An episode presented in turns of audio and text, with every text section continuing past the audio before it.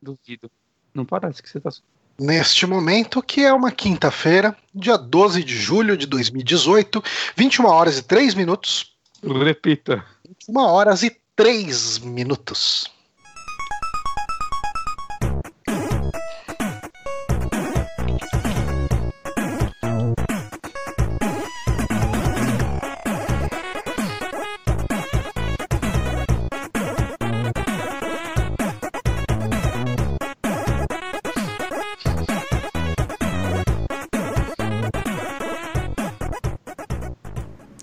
Voltamos. Sim, estamos começando aqui mais um saque no Super Amigos. Este que é o seu podcast favorito. Não, não é, porque eu duvido que seja o podcast favorito de alguém. Eu sou o Johnny Santos. Hoje estou aqui com o Guilherme Bonatti. É meu podcast favorito só por causa da capa de hoje. E estou aqui Nossa. com o Honório. A Olá. edição foi um E eu, do Photoshop. e eu estou aqui com o Rodolfo, é, assistente da. atendente da PSN, que tá aqui para me ajudar hoje. Olá, Rodolfo! Olá, Rodolfo. Bani Honório. Ele promete nunca mais piratear jogo. Não prometo, não. Isso. É. Rapaz, a minha conexão tá meio ruim, né? Eu tô vendo aqui que meu vídeo tá travando bastante lá. Não Mas- estava. Foi só começar o programa começou. Ah, começou o programa. O, o começou, Johnny e já- espera os piores momentos pra É. jogar tudo. Eu o que, que tem aberto. Tem o Steam aberto que sempre tá baixando alguma coisa. E. O PUBG tá atualizando pra variar. Ah, sim, PUBG. Mais 8 gigas. Baixo muito PUBG. E, e este é o seu programa que está sempre aqui no youtube.com/barra superamigos. A gente também está sempre ali no nosso soundcloud.com/barra superamigos e nosso site superamigos.com.br. E a gente pode. ah, eu começo com a merda do dia, a gente começa com o, o comentário que a gente teve lá no chat, no, no, no site. Merda do dia, que é pra galera entrar. Acabou Que de aí dá galera um. Que aí dá mais comentário, né? Tá mais Como comentário. esses, né? Exato. Uhum. E, e assim, a merda do dia que a gente teve hoje aqui, eu tive que apelar, eu fui lá pro site do History Channel, que, que aliás, na semana passada, é, na semana passada não, no programa retrasado, ah, tinha uma notícia sobre a morte do velho do, Caralho. do Trato Feito, que acabou não entrando. Verdade. Ah, sei, sei. Ele é do, daquele meme lá, não é? Tem um meme dele sendo chatão. Ele é chatão o tempo inteiro no É, ele, programa. ele, ele, tem razão. tem razão, é muito chato. É o personagem dele. É. Mas era, né? Enfim. É. Faleceu o velho. Eu gostava dele. Ele era. Eu gostava justamente desse desânimo dele, mas a gente não tá aqui pra falar do velho, infelizmente. Ahn, dia 12 de julho de 1962 marcou o primeiro show do Rolling Stones. E reza a lenda, eu ouvi algumas versões, mas ah, uma que eu vi em mais de um lugar é que eles não tinham nome até o momento desse show, assim, e eles viram lá um disco do, do, do Bob Dylan no chão ali, tipo, sei lá, largado em algum canto, daí pegaram lá, olharam a primeira música, era Like a Rolling Stone, aí eles falaram que o nome deles era Rolling Stones e foram fazer o show. Ah, E eu queria saber, vocês Isso tem, tem uma cara de historinha que eles contam, cara, nem fudendo, né? tem cara muito de mentira, cara. É, eu, muita eu historinha de banda. Eu não duvido que tenha sido a, a origem A do música. nome, Uhum. né? Mas o nome ser decidido exatamente na hora do show. É, não, achamos. Tinha um disco jogado. Ah, velho. É, eu, eu tenho que inventar uma historinha assim pra, pro nome da, da minha banda. Tem que, tem que inventar. Preciso. É, mas vocês gostam de Stones? Hum, Cara, eu curto, mas é aquele negócio, tipo, eu nunca vou atrás pra ouvir. né? Sei lá, quando eu era mais novo eu já fui algumas vezes. Mas eu, eu não sou o cara que vai parar pra ouvir Rolling Stones. Meu pai gosta pra caralho. A gente tem, tipo, muito vinil deles aqui em casa. Só que. né, não é o estilo que eu paro realmente pra ouvir, né? Mas sei lá. Eu tenho muitos amigos que curtem, então às vezes, sei lá, no- se no rolê toca é a música que nunca me incomoda. É assim. Exatamente, exatamente minha situação. Tipo, é, eu curto, se estiver tocando, beleza, mas não é o tipo de coisa que eu vou atrás. Mas sei da importância, né? O pessoal valoriza bastante, foi bem, bem popular, pode dizer assim. Eu, eu acho que eu tô exatamente com vocês, assim. Stones não é uma banda que me incomoda, mas eu também nunca fui muito atrás. Eu cheguei a baixar coletâneas do Stones pra tentar gostar, porque, enfim, é um dos dinossauros do rock, né? Uma daquelas bandas que todo mundo gosta. Só que, assim, sei lá. Stones, Stones pra mim é um pouco que nem esse DC, nessa hora a gente vai perder um monte de ouvinte, porque Esse é eu uma gosto. É, então, é uma banda que eu gosto de algumas músicas, mas ouvir por algum tempo me dá bode, sabe? Tipo, É, igual eu. é, depois de umas. Sei lá, eu acho que eu consigo ouvir umas quatro músicas E seguidas. porque é tudo meio igual também, ajuda Então, um o Stones eu ainda não acho que seja tão Eu acho que ele igual. variou mais. Eles variam mais que Stones esse. varia bastante até. Uhum. E principalmente porque é uma banda aí, cara, de 62 até. Se bem que o, o, o, o AC/DC não... não é tão novo assim também, é dos anos Ah, acho que é, 70, uns, é né? de 70. 70. É. Mas o, o ACDC ele me dá bode mais rápido ainda do que Uhum. Stones. Mas eu gosto muito de algumas músicas, tipo Painted Black. Eu até gosto de algumas mais mela cueca, tipo Anybody Sing My Baby e tal. Ah, mas eu não sou um mega fã de Stones. Eu. Cara, tem um. Eu tenho uma playlist que eu sigo no, no Spotify de polcas do Weird Al Yankovic e uma das polcas dele, que geralmente são medleys, é só de músicas do Rolling Stones. E eu acho divertido, eu acho legal. Rol- Rolling Stones é uma das bandas em, atividade ainda mais antigas possíveis, né? É, Não cara. consigo lembrar em muitas que, saca, tá vivo. É. E, e, assim, eles têm eh, boa parte da formação original ainda viva, né? Uhum. É, Quer dizer, eu Cara, acho que já tá todo mundo vivo ainda, mas é, é que parece que dessa formação que tocou nesse show não é todo mundo. Eu, eu, acho eu que ia falar. É diferente, não sei. Ah, tem um guitarrista que morreu Ah, ok. no começo da. O- Eu ia citar o Eric Clapton, mas eu tô vendo aqui, o Eric Clapton começou em 62 também. Eu jurava que ele era mais antigo. Então. É que, é que o, o, o Stones, ele tem aquele lance do Mick Jagger ser aquela puta louca desde sempre, né? Ele é aquela coisa andrógena que sai fazendo aquelas dancinhas, rebolando aquela bunda magra dele. E E o Keith Richards é imortal, né? Porque não, não era pra ele estar vivo, simplesmente. Se amanhã tiver a notícia que ele morreu, a culpa é minha, que bosta. Inclusive é, é importante a gente cuidar da natureza, do meio ambiente, pra gente deixar o mundo pro Keith Richard poder curtir, né, cara? Tipo, porque quando tudo for embora, só vai sobrar Keith Richard E as baratas. E as baratas. Mas é isso, primeiro show do Rolling Stones. ah, deixa eu ver, tem informações desse show aqui? Deve ter em algum lugar. Eles fizeram um show no Marquis, que era um point de rhythm and blues da Inglaterra, e tocavam nomes como esses aqui que eu não conheço ninguém: Cyril Davis, Manfred Mann, Blues Breakers, John Mayo. Não conheço ninguém, porque eu não conheço tantas bandas assim de 1962. Ahn, e eles tocaram lá e foi um bom show e as pessoas gostam de Stones até hoje em dia. Eles fazem shows mega produzidos que as pessoas pagam um rim pra ir ver e é isso. E o Mick Jagger continua indo na Copa e dando azar pra todo mundo, inclusive pra seleção da Inglaterra que foi pra casa essa semana. Perderam novamente. Levaram o futebol pra casa? Não, levaram os atletas para casa aqui, diferente do que eles estavam almejando nesta Copa do Mundo. E Ahn. eu tenho, tenho uma notícia de última hora aqui. É, E aí, é, eu descobri pelo, por que eu fui banido.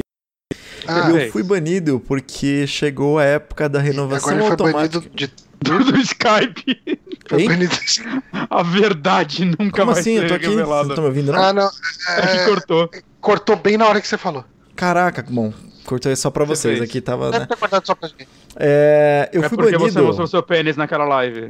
Não. Não, não, isso aí tudo bem, isso eles liberam. Mas Ah, ten- bom. tenta não pagar pra você ver o que acontece. É, cara, então, eu tô com um cartão que está vencido no, no- na PSN, né? E deu a época da renovação automática da PSN. E ele tentou renovar, não conseguiu. E aí gerou um débito, e por ter gerado um débito, foi considerado como uma fraude, porque eu tenho uma compra, Valeu. entre aspas. Porque assim, ele chegou a comprar a PSN, ele renovou a PSN. Ele com... Ah, é porque é, a sua, a sua Ah, PSN cartão é clonado, safado. A sua PSN é brasileira, não? É brasileira. Então, o, o, esquema de cartão de crédito na PSN brasileira funciona de um jeito meio bizarro, porque não debita direto pra Sony. Eles têm uma empresa que faz a operação, e daí essa empresa faz o débito, fala provisoriamente para a Sony que eles fizeram, né, depois eles debitam do seu cartão. E eu acho que nesse rolo todo te deu é. esse Aí foi isso, eles falaram assim, você tá devendo 82 reais. Eu falei, tipo, 82? Eu não reconheci o valor. Por que, que eu comprei de 82 ah. reais? É a diferença do que eu tinha em saldo da minha carteira para renovação automática uhum. de um hum. ano, que aí é essa diferença eles não conseguiram debitar do meu cartão. Mas Entendi. eles efetivaram a compra e não conseguiram debitar. Ou seja, ah, você tem um débito aberto, então vamos cancelar a sua compra, a sua conta. Não, não, é melhor banir você. É, exatamente. Então, mas é, é isso. Agora, então, Vamos eu, perder um cliente porque é mais fácil. Não, e olha como é que tem que fazer né, agora. Eles não liberam para eu ir, por exemplo, e colocar o cartão atualizado e fazer o pagamento. Não, não, não, não, não. Eles vão me mandar um e-mail e eu tenho que tirar foto de um cartãozinho da PSN para eles darem carga. eles darem carga. Nossa. E aí sim acertar. Então, o que eu tô fazendo agora é eu tô aqui online, comprando um cartãozinho de 100 reais na, da PSN Brasil e vou mandar por e-mail para eles o código para eles darem carga lá no meu, no meu negócio. Deus do céu, Ai, cara. cara. Isso não parece que eles estão querendo aplicar uma fraude em você, tá ligado? Não é o cara da PSN, cara, é outro cara que quer ganhar um cartão cara, da PSN se Eu, se eu não tivesse entrado no site da Sony, que dá do tipo da PSN, era fraude. Você tem certeza velho. que não foi a Sony que te mandou o um e-mail? Você está banido. Ah, coloque seu cartão de crédito aqui pra te resolver. a Sony tá aplicando golpe na galera. É isso aí. Só pode Caralho, ser, cara. Que merda, velho. Porra, Sony, vai tomar no cu, velho. Mas, enfim, falando em dar dinheiro e fraude, o Superchat tá de volta aqui no nosso chat, então se alguém quiser dar dinheiro por ele, pode apertar o botãozinho aí e dar dinheiros pra gente. A gente vai conseguir sacar esse dinheiro não até completar 100 dólares, mas tem essa opção pra vocês. Melhor time mas... de marketing. Ô, oh, rapaz, hoje eu tô on fire aqui, cara. Eu, tô... eu, eu acabei de tomar um cafezinho muito bom, cara. Eu comprei uma edição limitada lá da Nespresso, que era o, o Robusta Uganda. Gostei, gostei. Acabei de tomar. Eu estou disfarçando a tristeza que está no meu coração, Eita. fingindo que estou muito alegre. Não, não estou nem triste, eu estou só falando coisas completamente aleatórias. Mas sabe quem não fala coisas aleatórias? Quem não fala quem? coisas aleatórias? Quem não fala coisas aleatórias? A Alina e a Márcia. Uhum. Um, Diferente delas, a gente fala coisas aleatórias, a gente acaba falando merda aqui e ali. E elas são de um canal uh, no Twitch, até onde eu vi. Isso mesmo. Que é o Jogando Juntas e elas comentaram, cara, elas fizeram um grande comentário bastante elucidativo e corrigindo algumas coisas que a gente uh, falou aqui incorretamente ou de maneira confusa. Então eu vou ler o comentário delas. Elas comentaram no saque 164, que foi o último de notícias, né? Mas Sem o comentário delas foi sobre que assunto? Deixa, você não está deixando isso claro também para as pessoas. Então foi na hora que a gente falou sobre o dia do orgulho LGBT. Uhum. E, e a gente falou algumas coisas lá, elas trouxeram algumas informações aqui para elucidar. Ah, então vou. Tinha muita coisa que a gente não sabia, que a gente até comentou lá, né? E, e, esclareceram isso pra gente, o que é muito bom. E é bom a gente falar aqui, né? Porque as pessoas que ouviram aquele programa, tipo, podem também não ter ido atrás de pesquisar e coisas do tipo, e sei lá, saca? É, é, é vai ficar, tipo como se a gente estivesse vendendo que era aquilo que era o certo, é, saca? Pra não, não elas difundir a, a, não difundir a má informação, trazer um pouquinho de informação também, né? Olha eu... só, eu não falaria melhor. Ah, mas é isso mesmo. Mas sabe quem falaria melhor? Alina e Márcia. Então vamos, falar, vamos ver aqui o que elas falaram. Olá pessoal, tudo bom?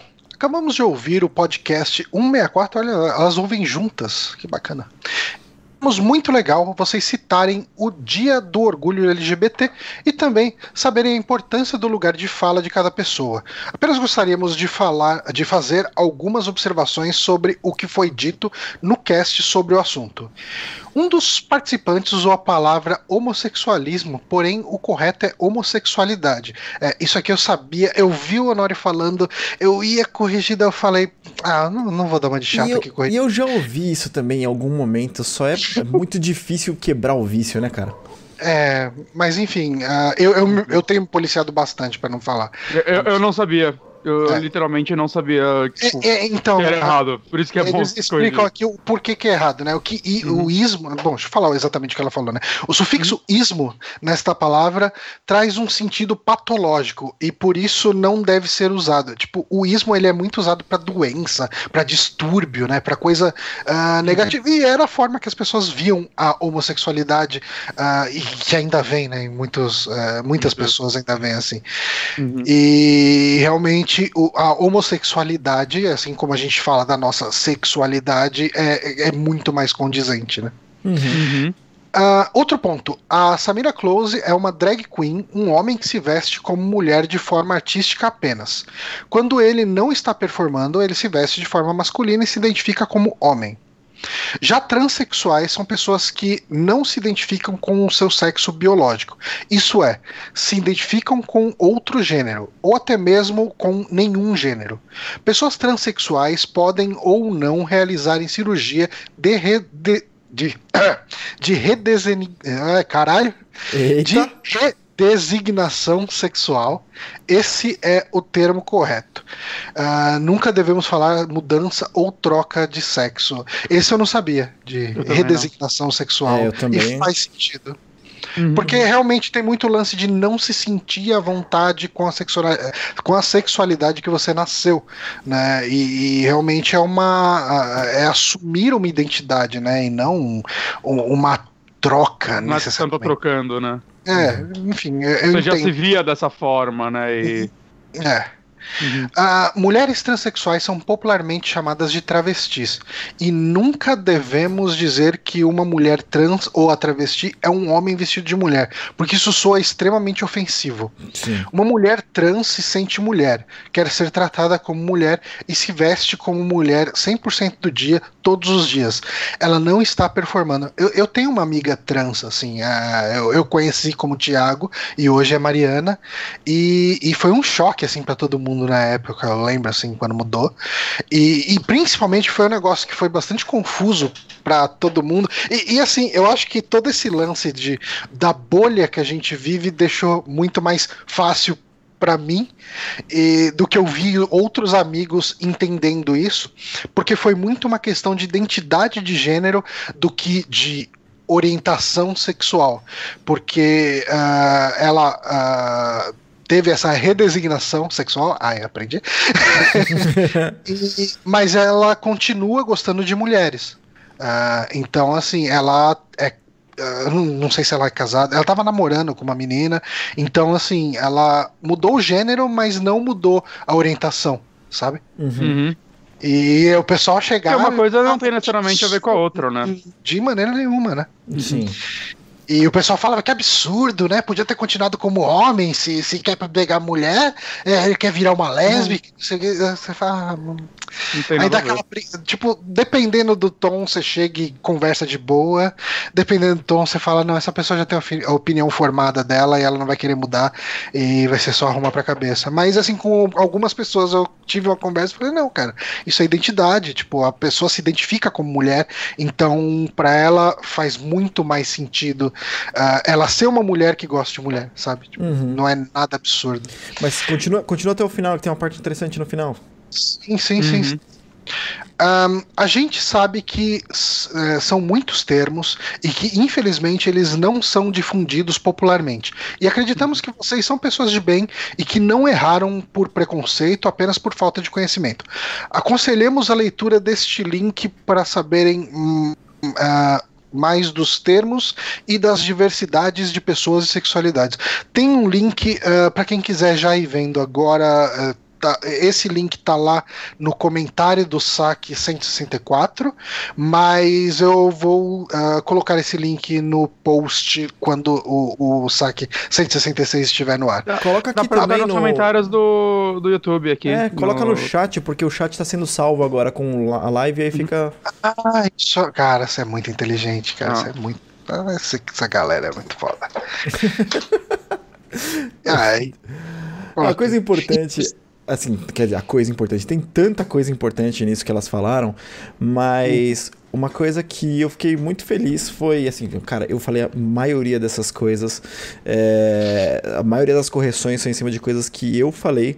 E eu me considero uma pessoa que sabe um pouquinho mais do que a média por esse assunto, porque eu já tentei, já fui atrás para me informar. E aí a gente vê que na verdade a gente tá, a gente, eu estou bem longe de saber ah, não, essas gente, coisas. Não, a gente, cara, e, a gente. É, e eu, eu adorei uh, que vocês deram esse, esse voto de fé, assim, de ver que a gente realmente tem é, essa ideia de, de, de, não tem preconceito é, com todo eu já esqueci se é homossexualismo ou homossexualidade. É, não, é. Ismo. Com, é, com é homossexualidade, desculpa. Caralho. Okay. E. Uh, e que a gente tá. É, realmente a gente tem que combater isso com informação. É, então, muito obrigado a vocês duas por esse voto de confiança e a gente vai tentar melhorar. Eu vou tentar não ter essa memória de peixe que eu tive agora para tentar falar cada vez melhor sobre o tema. Muito interessante, e obrigado. Sigam lá o Jogando Juntas no Twitter, né? É arroba Jogando Juntas. Sigam também uhum. no Twitch, Jogando Juntas também. Uhum. Aliás, um nome muito bom, né? Muito, muito, muito bom. bom. E elas têm, eu, é. vi, eu vi um pouquinho sobre, sobre a Twitch delas, elas têm um, uma campanha de financiamento coletivo também, então dá para apoiá-las.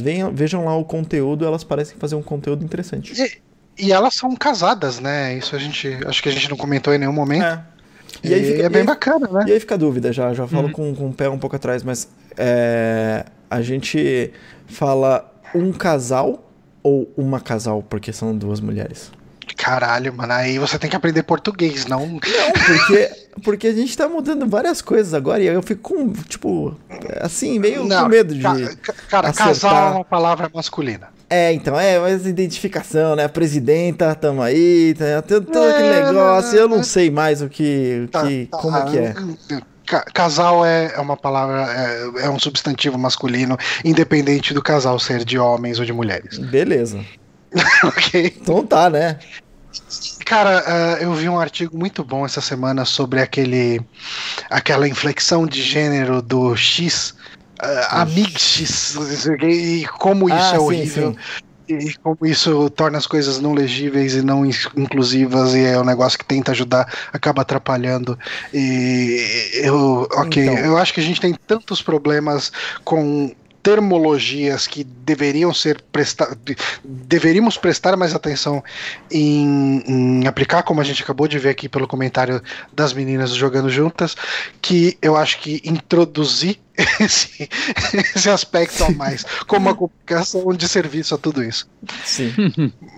Mas é isso então. Uh, vamos para as notícias. Vamos. Bora. É, a gente começa aqui com uma notícia que o Honório trouxe pra gente aqui. Hum, então uhum. eu vou pedir pra ele mais informações. É que a quinta temporada de Fortnite chega com carrinhos de golfe, locais no deserto e portais. Estão atirando para tudo quanto é lado ou é impressão minha? É, não, não estão atirando para tudo quanto é lado. Deixa eu só abrir aqui, ó, garantir que a gente está mostrando o que tem que mostrar. E. Hum. Ah, vamos correr aí. Aí, beleza. Então, não, não, eles estão fazendo um bom trabalho, na verdade. É mais com um ponto de vista de elogio aqui, cara. É, uhum. Eles estão criando essa.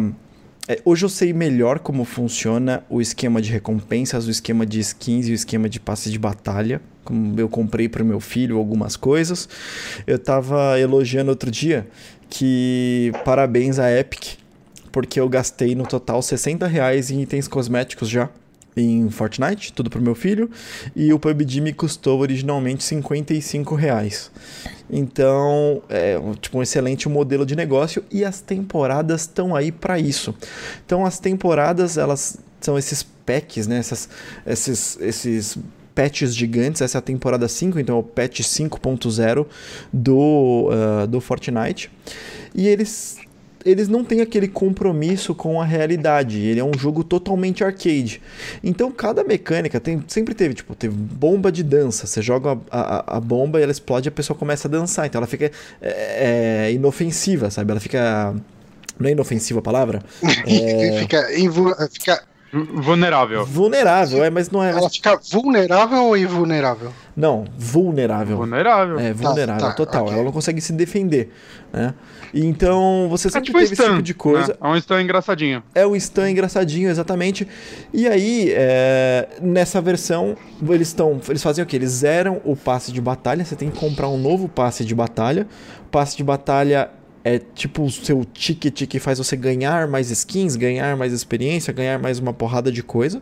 Não que experiência conte alguma coisa dentro do jogo, a experiência também conta para você ganhar mais skins. Tudo é para ganhar item cosmético. E cara, eles estão atualizando várias coisas que são dinâmicas. Então eles colocaram esses itens que eles chamam de toys, que são itens geradores de objetos. Que então eles geram bola de basquete, bola de vôlei, golfe, as bandeirinhas, cestas, para você ter esses minigames dentro do jogo. Porque é isso, depois de um certo tempo, a fórmula é sempre a mesma. Ah, um Battle Royale, um Battle Royale e, e- e mata, mata, mata, ganha, o mata, mata, É, e ele só, só tem isso, né, no jogo. É só um Battle Royale, mesmo não tendo sido o conceito original, né? E aí o que, e aí o que acontece é que as pessoas têm mais uma série de micro-objetivos para fazer no meio do jogo. Então, assim, tinha te- te- antes tinha aquele negócio de, putz, seria tão legal um modo para eu só construir, só para fazer coisas épicas, não sei o que lá. Aí eles vão lá e fazem o modo parquinho, sabe? E aí meu filho fica lá só construindo, ele tá sozinho no mapa, constrói e se diverte. E aí eles colocaram uma porrada de coisas, carrinho de golfe, colocaram a- a- o negócio do, do golfe, de você usar realmente um taco de golfe e jogar, é legal Uhum. que se você acerta na, na- na- no buraquinho, assim, tipo na bandeirinha e tal, né? Você. É como se você ganhasse um kill. Então aparece Caramba, todo mundo no servidor. Aparece que você ganhou isso, que você acertou isso. E aí tem um monte de coisa. Tem uns vórtices que aí sim eu não sei exatamente como funciona, mas tem uns vórtices que já estavam fazendo uns easter eggs de você atravessar. Então vai ter algum tipo de teleporte é, para você fugir. É, Uhum. Refizeram uma parte, algumas coisas de mapas, mudaram um monte de coisa que era só ah, estética e colocaram ah, mais skins, coisas te- com temática de western. Né? Então tem umas. Estou mostrando na foto aqui no stream para quem está dando uma olhada. Tem aquela estética western e o modo Save the World também está sendo atualizado. E o modo Save the World é o modo original do, do Fortnite. Aquele que é Uhum. contra é, co-op, Ah, né? sei. Contra o environment. Putz, E- que legal. Eu, eu vi ele lá, eu abri o jogo acho que ontem. Eu acho que tinha ele já. Ou não? Já tem. Não, já, Já tem, tem, né? faz tempo, né? Já tem Aham. faz tempo, mas, Mas é que ele, ele não foi tinha. atualizado. Ah, no Switch não tinha. Tem razão, no Switch. Então, agora tem, né? Ah, não vi, não vi no Switch não. Eu- Mas ele já tá disponível nas outras, nas outras plataformas já estava disponível, mas é legal que eles assim não simplesmente abandonaram, porque eu falei outro, outro dia que meu filho descobriu esse modo e falou como se fosse uma novidade, quando é justamente o contrário ao modo original, né? E tem tanto jogador no Battle Royale, tanto jogador, que eles começam a procurar alternativas e acaba descobrindo esse jogo, sabe? Ah, descobrindo sim. que Pô, tem um isso é bem legal. Então tem atualização nele também, dá pra jogar agora contra o a inteligência, arti- inteligência artificial. Legal, cara. Eu, eu acho mais interessante esse Eu modo. também acho bem mais interessante. Então Uhum. é isso aí. Essa é a nova temporada. Não, o então, modo, o modo tudo. que eu vi, desculpa, eu lembrei agora, porque eu tinha lido. Na verdade, parece que o que tem no Switch agora é um modo livre pra você ficar praticando tiro e construção com a galera em é o, paz. é o playground que eu falei. É? É, o modo parquinho. Ah, tá. Ah, tá. É interessante isso também. Sim, sim, é bem legal. Então é isso, pessoal. Isso é a quinta temporada de Fortnite. Achei que valia a pena falar, porque eles fizeram várias coisas no mundo real, fizeram uma campanha de marketing bem grande, espalharam um monte daquelas lhamas, sabe? Ah, Tem uma Hum, lhama que é tipo. É tipo um baú que você encontra. Uma pinhata. Isso. E então espalharam essas lh- lhamas pinhata por, por- pela Europa, sabe? Vários, vários lugares. Caraca. Teve várias coisas no mundo real que fizeram. E agora, o bom é que acho que cada temporada dura mais ou menos o quê? Dois meses, três meses, por aí, não é? Ah, eu não vi quanto tempo dura, Porque- cara. Porque tem aquele lance de você comprar, né, o passe de temporada, que você ganha mais itens, né, além do que você já ganha jogando. É. E, eu acho que esse é um bom momento, né? Porque quando saiu o jogo pro Switch, acho que já tava na metade da quarta temporada. E eu achava que não valia muito a pena, menos se você fosse jogar muito, né? Que você, pra você conseguir todos os itens que você quer lá, você ia ter que jogar pra caralho pra chegar até o final. Tudo bem que você ganha uns boosts, que você ganha experiência mais rápido também quando você compra as Isso. paradas. E- Mas e- agora, né? Se você pegar agora, você vai estar pegando no começo de uma nova temporada. Então provavelmente você vai, vai conseguir aproveitar isso com mais tranquilidade se você tem interesse, né? Mas Se você tem interesse. tem uma parada também, que é assim. Tem uma parada também que é assim, é, tá, estamos quase dando dicas de Fortnite aqui, mas o, o passe de batalha você compra com uma moeda in-game, essas V-Bucks. E quando você tem o passe de batalha ati- ativo, você acaba ganhando V-Bucks também. né? É muito difícil sem o passe de batalha você ganhar V-Bucks, mas quando você já tem o passe de batalha, você ganha mais V-Bucks. Então, meu filho, por exemplo, eu forcei a barra para ele não gastar o dinheiro dele depois de eu dar o passe de batalha para ele e agora ele vai conseguir comprar o dessa temporada só com o esforço dele em game, sabe? Então não tem que Hum, ficar que legal. comprando em toda a temporada eu tenho que gastar lá 35 reais para ele ter o passe de batalha. Então, é claro, o primeiro você precisa, é muito difícil. Se eu não me engano, o passe de batalha, eles colocam uma estimativa que são é, entre 70 e 120 horas de jogo para você ganhar tudo sem o passe de batalha. Então, tipo, é muito tempo. E considerando que você tem cinco itens de cinco temporadas já, é muita, muita coisa. É isso vezes cinco, né? Então, E você não absurdo. consegue, na verdade, ganhar tudo, né? Porque com de temporada você ganha alguns itens que não tem como você ganhar de outra forma, a menos que Então, ou você compre de temporada ou compre os itens, talvez. A mágica é que se você ganhar dinheiro suficiente com in-game, né? Você vai ganhando os V-Bucks in-game, Ah, sim. você compra o passe de batalha sem ter investido dinheiro do, do, do mundo real. Entendeu? Então essa é a ideia. Não dá sem o passe de batalha, mas o passe de batalha, com muito esforço, pode ser obtido em game. Mas o. Se você compra o passe de batalha, você ganha mais V-Bucks, certo? Sim. Então, meio que se você comprar só um, e é claro, você jogar muito o jogo, aí você consegue comprar só uma vez, acho que com mais facilidade do que você queria fazer sem comprar nenhuma vez. O que eu acho Isso. um negócio justo, saca? Porque Sim, muito. no final é só estética, só vai. Eu não me vejo comprando isso, mas saca, se fosse um jogo que eu soubesse, vai, que eu jogasse todo dia, que fosse um jogo que fosse me consumir, eu não veria problema nenhum em comprar. Uhum. É que eu, eu abro ele, sei lá, uma vez por semana e jogo uma partida. Então pra mim Não. não, ia compensar É, mesmo. que acaba não valendo. Não, cara, modelo É. de negócio, modelo de negócio muito bem feito, maravilhoso, por mais jogos que tenham esse modelo de negócio, cara. Nossa, tá- toma essa PUBG, cara. É, E ele também que agora tem seu passe de temporada, né? A gente não chegou a falar aqui, mas PUBG tem agora. Que dura acho que um mês e Ah, você tá tem vendo? Que. A e Epic tem tem que itens que você processar nem eles. fica pra sempre. Não, então, Epic- e tem itens que nem fica pra sempre. Você ganha no passe de temporada, quando acaba a temporada você perde os itens. tá vendo? É- que bosta. a Epic É, tem que tá- processar eles, então. Agora eles estão copiando, né, cara? É isso Que aí. absurdo.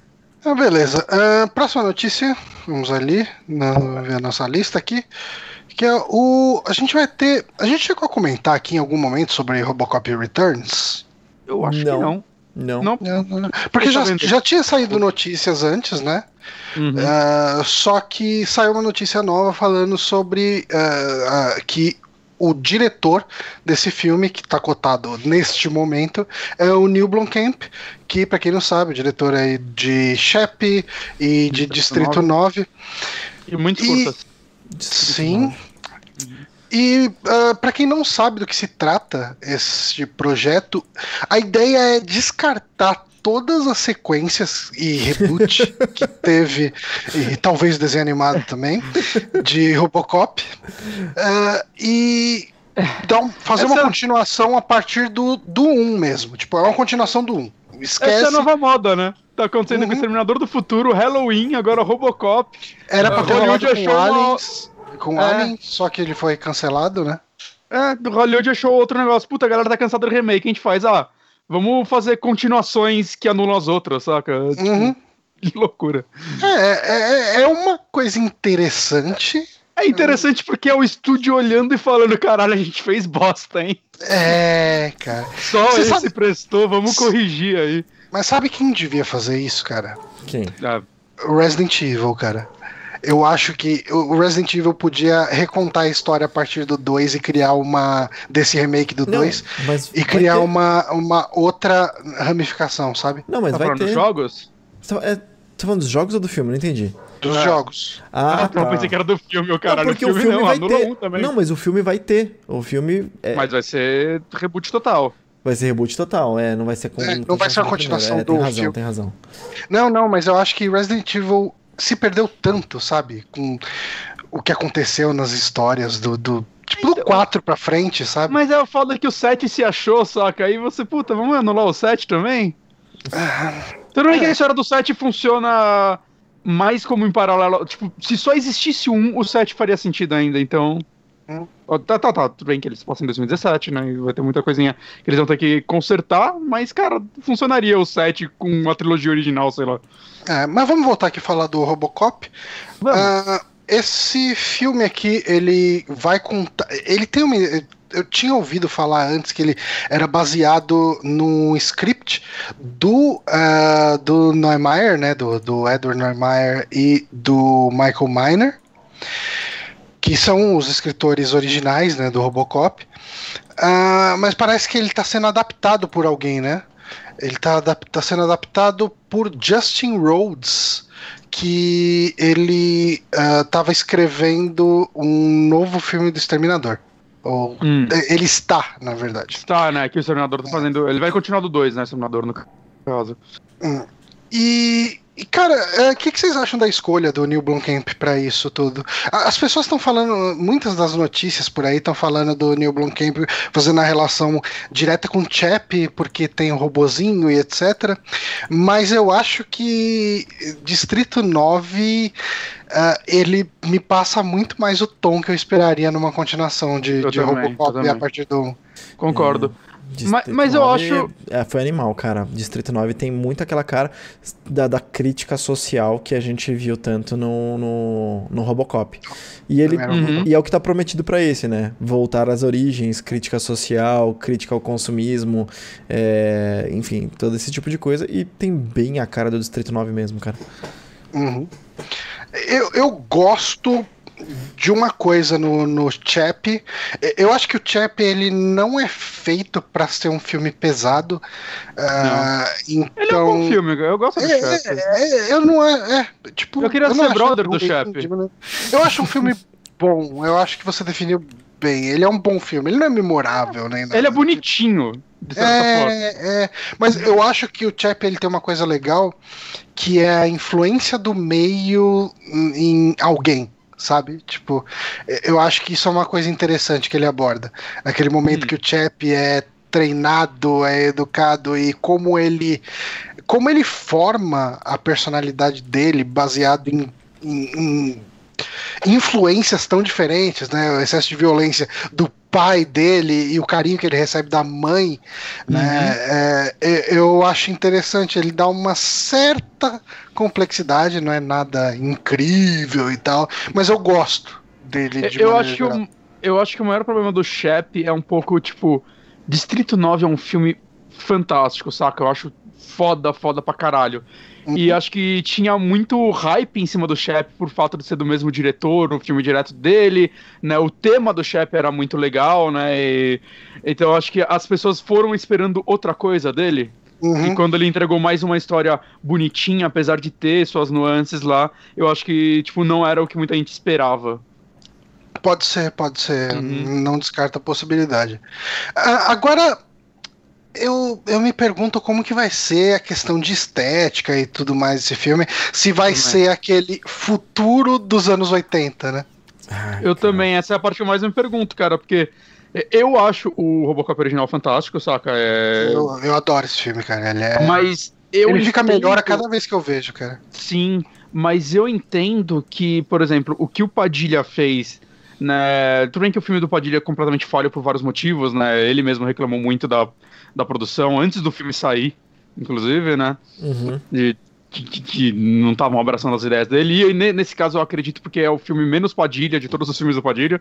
É, Mas é, algumas coisas vai de vamos modernizar um pouco esse robô, ciborgue, ou o que seja, é, tinham que ser feitas, né? Sim. Mas mesmo- recontar a história, né? Hum, Se Exato. você vai recontar a história. Exato. Se você tá fazendo um reboot, não faria sentido o Robocop ser esse Robocop icônico que a gente conhece desse jeito, com aquela armadura. Exato. Eu acho que eles erraram muito em como eles fizeram isso. Saca? Eu É. acho que eles quiseram fazer um filme de super-herói com Robocop. Não, não precisava ser feito daquele jeito, não precisava daquela Não, armadura negra, porque Batman tava em alta, sei lá.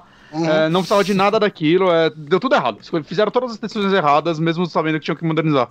Mas no caso desse, cara, eu realmente não sei, porque, primeiro, ele vai se passar. O, o original se passa em que ano? Ele não se passa nos anos 80, né? Ele é um. Não, não, não. É. Tipo, sei lá, deve ser o futuro de 2016, sei lá. Tipo, Deve ser até antes, cara. Deve ser até antes. É, deve ver ser, aqui, deve ser tipo procurar. 2002. internet, Robocop, o policial do futuro. Vou zero aqui. Uhum. Ficção, Ronnie Cox, isso aqui, enredo.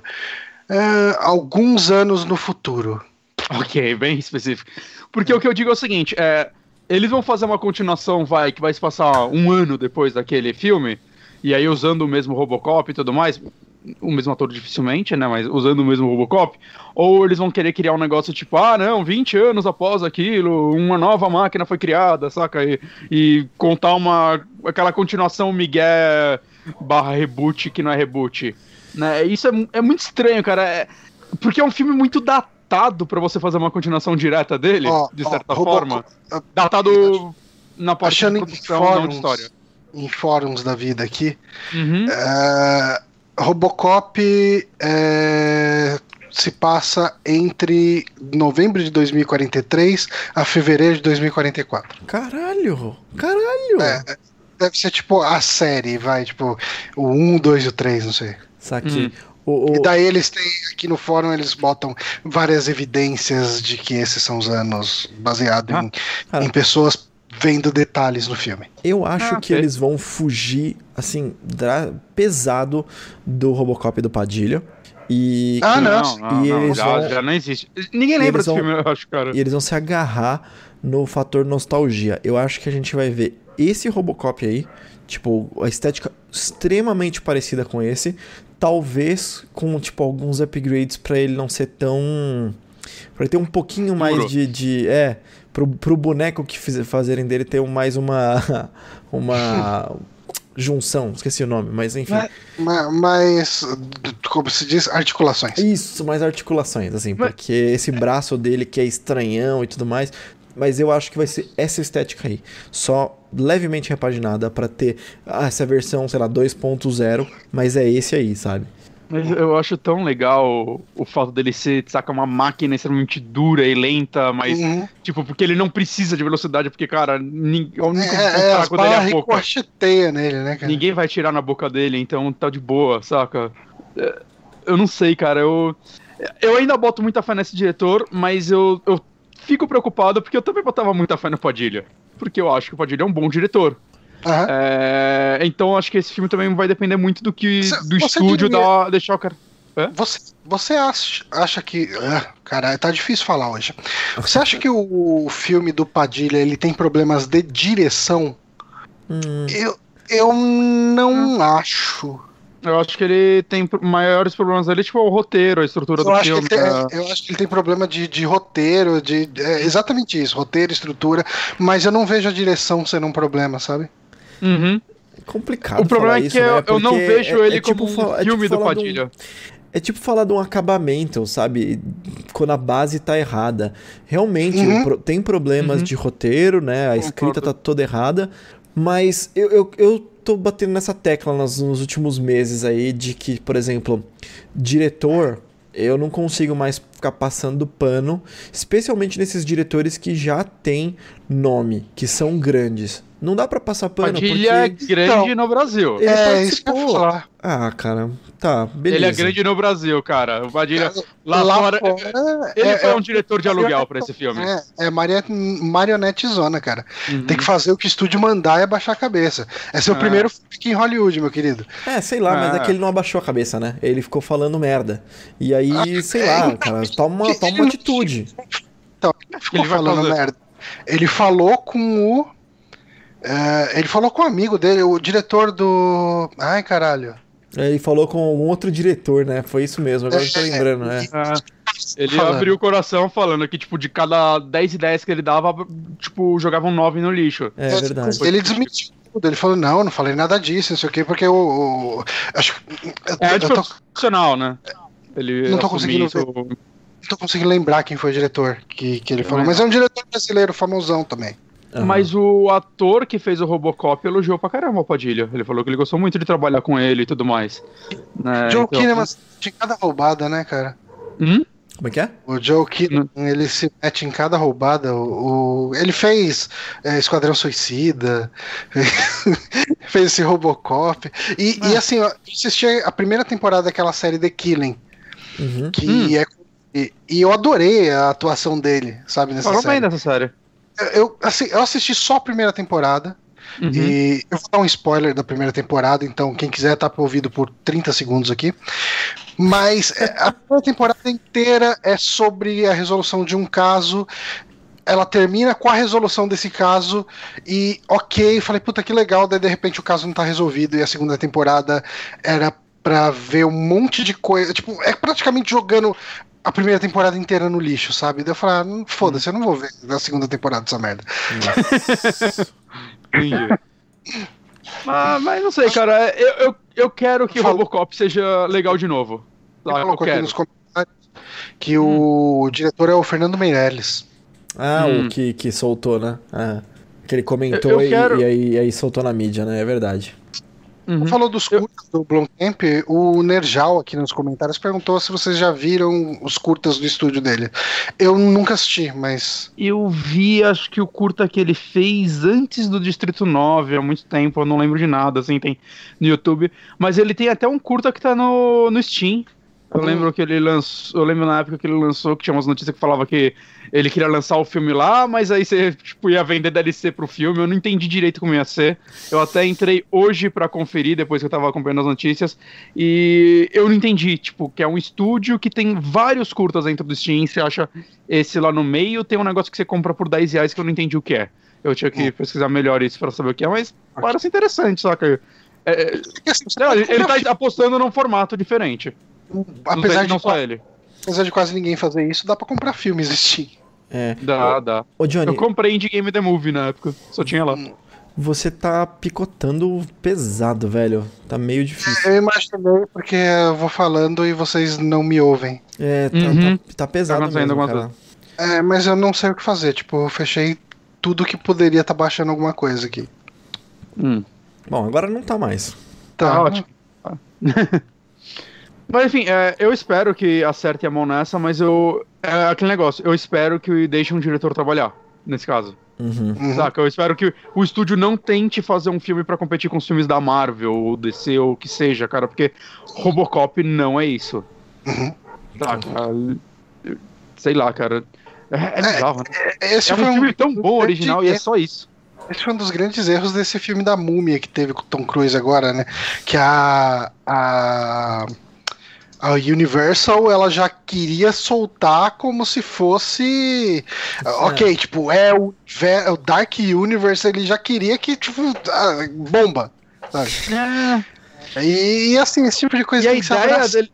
cara. E a ideia deles fazerem o universo da Universal, né? Que, que foi um negócio que eles já fizeram anteriormente, né? Eles já misturaram muitas vezes os filmes deles no passado, mas, tipo, nunca. Sei lá, não aconteceu nos últimos, sei lá, quantas décadas. Né? É um negócio que eu acho que pode funcionar muito bem, cara, mas, mano. Saca? É, é, é o lance que a galera tem que entender um pouco o seu nicho. Eles têm que, a- eles têm que agradar os fãs de filmes da, Univer, da Universal.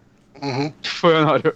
É que você mandou um, tipo, eu pensei que ia vir uma, uma análise crítica, você falou. É que, mano, saca. Caralho, o que, que o Bonatti tá falando, cara? Aí você começou, beleza, você elaborou e tal, mas eu, tipo, mano, saca? Que isso, cara? Aqui, aqui, toda opinião tem fundamento. Aqui, aqui. Me desconcertou. Oh, meu Deus eu vou ficar quieto pra sempre. Não, não, não, não faça isso não. Isso foi muito bom. Não tô mais a Olha. falar. O, o Honório tá aqui pra substituir o Márcio. Desculpa, cara. ai, ai, ai. Saca. Saca. É, mas é isso. É, eu, eu assistirei esse filme, porque eu gosto de Robocop e qualquer intenção em retomar o que era o primeiro, eu acho louvável. Pode fracassar? Pode fracassar, mas. Pode. Ah, mas no, no, olha, no mínimo do mínimo é material pra gente falar no saque. Então tá, tá Uhum. lindo. E vai levar mais uns dois anos assim isso aí, então. tá. Ah, vai, vai, vai. Até lá a gente já esqueceu. New Blue Camp vai sair do projeto. Vai vai tá tanta merda ainda até lá. E sabe o que pode sair também e não ser bom? Hum, Ok. Os 20 a 30 games indies por semana que a Nintendo quer Jesus. que saiam aí pro Switch. Rapaz. o que a gente teve aí é, que os investidores aí, enfim, da Nintendo ah, falaram que os jogos independentes tornaram-se um assunto popular recentemente. Recentemente. é muito Nintendo isso. É Nintendo, é Nintendo mesmo, gente. É isso aí.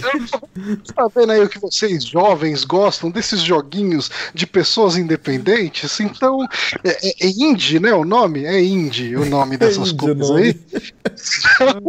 É, Vocês gostam, então quer que tenha 20 ou 30, que é um monte de jogo indie na, na eShop do Switch. Aí entra um negócio, cara. A eShop já tá urgindo por uma mudança de layout, uma organização.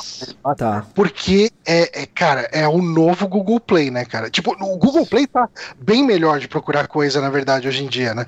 Mas é uma infinidade de jogo merda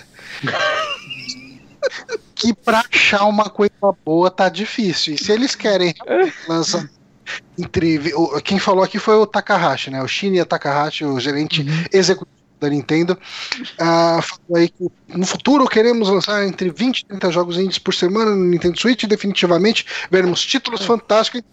É, cara, tipo, até No um meio relógio- disso vai Até ter algum. Cara, o pior é isso que ele falou, tipo, no meio desses jogos vão ter jogos incríveis, né? Então ele já tá assumindo que, tipo, metade vai ser uma bosta.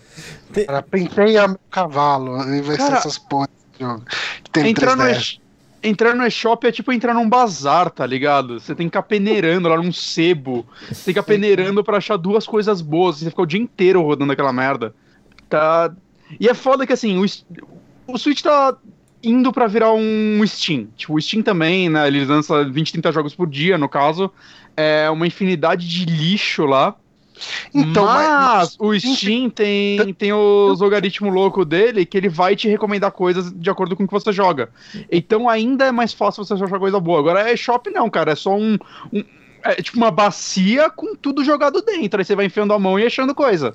É, cara, ele, ele é tá, feira, indo, entendo. tá andando pra que ele, ele, ele faz nessa mesma. Tá em outra matéria, que- a que o Johnny tinha linkado, que tava em inglês, que ele comenta que eles estão chegando em 1500 softwares, né? 1500 jogos que usam a Unity.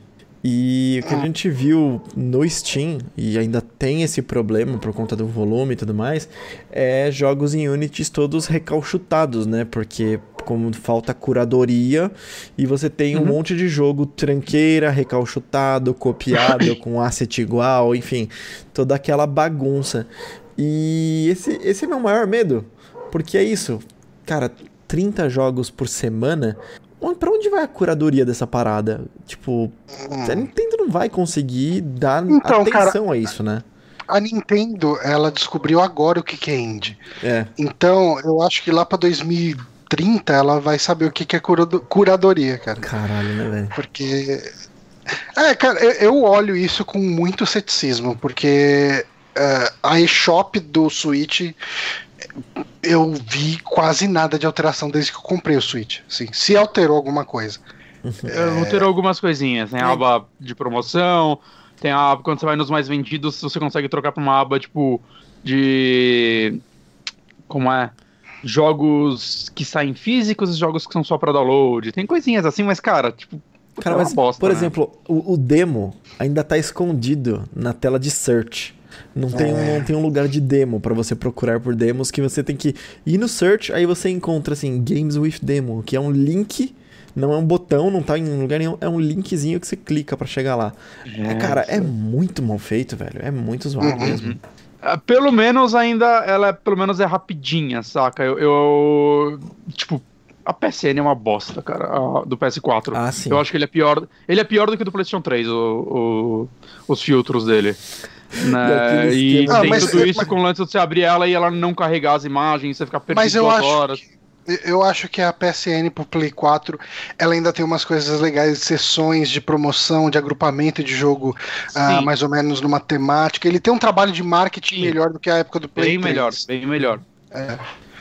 Mas, cara, eu- Mas tem sabe, outro- assim, eu vejo, vou ver muita gente falando que é, ah, mano, mas qual é o problema? É só você só comprar os bons. O problema é que, tipo, É difícil achar. né? eu entendo, teórica, então, e não é só isso, cara, é Antigamente, quando você lançava um jogo no Steam, era. Saca, era quase certeza que você ia conseguir pelo menos um número considerável de vendas se o seu jogo tivesse qualidade para tal. Hoje em dia, cara, é, é tanto lixo saindo lá todos os dias que é, tem jogos incríveis que a galera nem escuta falar, porque eles nem aparecem, tipo, na- nas abas, saca? Você, Uhum. Ao menos você tenha lido sobre ele num site, algo do tipo, você não vai saber que ele existe. E o Switch, no momento, ele tá sendo muito bom pros indies. Né, tem muito jogo, o, o Hollow Knight vendeu pra caralho, o Stardew Valley vendeu pra caralho, tem muitos exemplos de jogos que estão vendendo muito nele, né, a maioria já são alguns jogos que eram populares antes, né, as pessoas já estavam esperando e compraram, mas saca, tem outros jogos que tinham um público médio e se encontraram no Switch, né, eu não, não lembro qual foi o exemplo, mas um jogo que, tipo, vendeu muito mal no Steam, quando saiu no Switch o cara, tipo, o jogo se pagou, né, e Hum. lucrou, eu não lembro qual foi o É, exemplo. eu acho que isso é uma história até meio recorrente. Eu lembro de mais de um caso desses. Uhum. O que acontece é que, cara, lançando 30 jogos indies por semana, cara, é, saca, sem nenhum filtro, sem nada, assim, cara. Vai ter tanto jogo bom que, saca, tava se achando no Switch empresas é, de pessoas que estavam tentando criar algo competente e que estavam tendo sua chance e não vão ter mais, cara, porque agora você vai abrir a página inicial, você vai ver aquele monte de jogo em Unity feito em asset, eh, com asset comprado, roubado, ou o que seja. Uhum. Saca, aqueles jogos que você consegue fazer em uma semana e publicar e É. que é fácil, e aí você vende a um dólar e você ganha algum Que ali-. Que, aliás, o Steam vem implementando mais e mais filtros e, e- e mecanismos para evitar, né? Porque virou um festival de joguinho merda, falso, fake games ali no Steam que estão lá só para gerar a renda dos cards, né? Uhum. Nossa, Tem- mas tem muito jogo que você. É, que os caras vendem tão barato que o você vai você pode comprar o jogo e vender os cards deles e meio que é, recuperar o dinheiro ou até lucrar em cima, Uhum. saca? Então eles vendem bem por causa disso, cara. Virou tipo um- uma lavagem de dinheiro, sei lá, de card. É um negócio louco isso, cara. Sim, mas isso vem muito em decorrência de o pessoal achar loopholes para, pra, enfim, burlar o sistema que tá craudiado de jogo. Enfim, é, os caras precisam criar mecanismos para corrigir o problema que eles, que eles causaram abrindo as portas para entrar qualquer tipo de jogo lá. E se a Nintendo não, não tiver um controle de qualidade decente agora, ela vai passar pelo mesmo problema e talvez até mais grave no futuro. aí. Com certeza, cara, porque, como você disse, né, é asqueroso o- você achar. que- Assim, honestamente, hoje eu vejo os lançamentos do Switch, eu vejo tudo no Switch pelo Save Coins. Hum. Eu vou O, o pesquisar Save se eu Coins é mil vezes melhor que Shop. É muito mais organizado, cara. Saca? é- Eu acompanho tudo por lá e eu, eu literalmente só entro na shop hoje em dia pra comprar, pra finalizar a Pra, pra compra. já comprar, né? Você já sabe o que que você vai comprar, já chega lá e compra. Exato. Ah, beleza. ahn, aceitamos essa notícia com um, um pouco de cautela. Hum, hum, muita. Pô, E, e falando em cautela, que é algo que a Marvel tem tido bastante pra se aventurar num filme com a Vi- Viúva Negra, a gente saiu agora, a gente teve. Oi? Tá demorando esse, né? Pois Uhum. é. Tava demorando mesmo. É, A gente teve aí ah, definido. Foi hoje? Foi hoje, né? Foi hoje mesmo. Uhum. Que a diretora do filme de Viúva Negra finalmente foi anunciada. Que é a Kate Shortland, que ela dirigiu o filme Lore, que é um filme, acho que sobre Segunda Guerra, acho que é a vida de uma mulher lá na Segunda Guerra, mas eu não assisti, não sei exatamente do que se trata. Ela tem quatro filmes, essa diretora, é, lançados, né? E eu- o que eu sei é, os quatro filmes concorreram a muitos prêmios, alguns ganharam alguns prêmios, Uhum. saca? É, saca? Alguns ganharam muitos prêmios, na verdade. Então, eu, eu não vi nenhum dos filmes dela. Fiquei interessado pelas temáticas, mas eu não nem conhecia, assim, até É. esse anúncio. É, também não conheço. Ela tem direção também de algumas, ah, algumas coisas de série, né? Então ela dirigiu a The Secret Life of Us e Bad Cop, Bad Cop. Tem aí 10 episódios de um, 4 episódios de outro. Então ela tem bastante coisa até já, né? Uhum. Mas com filmes talvez que ela não tenha tanta, tanta, tanto filme assim no currículo. Mas Uhum. a parada mais interessante da, do filme da Viúva Negra é que, assim, bom, primeiro, o Kevin Feige tá prometendo um universo feminino muito maior. é, e eu vi, aí eu não tenho certeza se foi boato ou se foi ele mesmo falando, de que as super-heroínas vão ultrapassar em número os super-heróis na fase 4. Então a gente vai ter muito mais super-heroína aparecendo aí. Eu tô maluco pra saber quais são as super-heroínas que ele, que ele Ah. pretende introduzir, porque a fase 4 tá quase nada revelada, né? Então Uhum. é, é tudo novidade. Por exemplo, É, Viúva o que teve Negra. até agora é, é o que tá pra sair, né? Da Capitã Marvel. Isso. Uhum. É, Guardiões da Galáxia 3 tá prometido também, mas aí ninguém sabe exatamente que, como vai ser.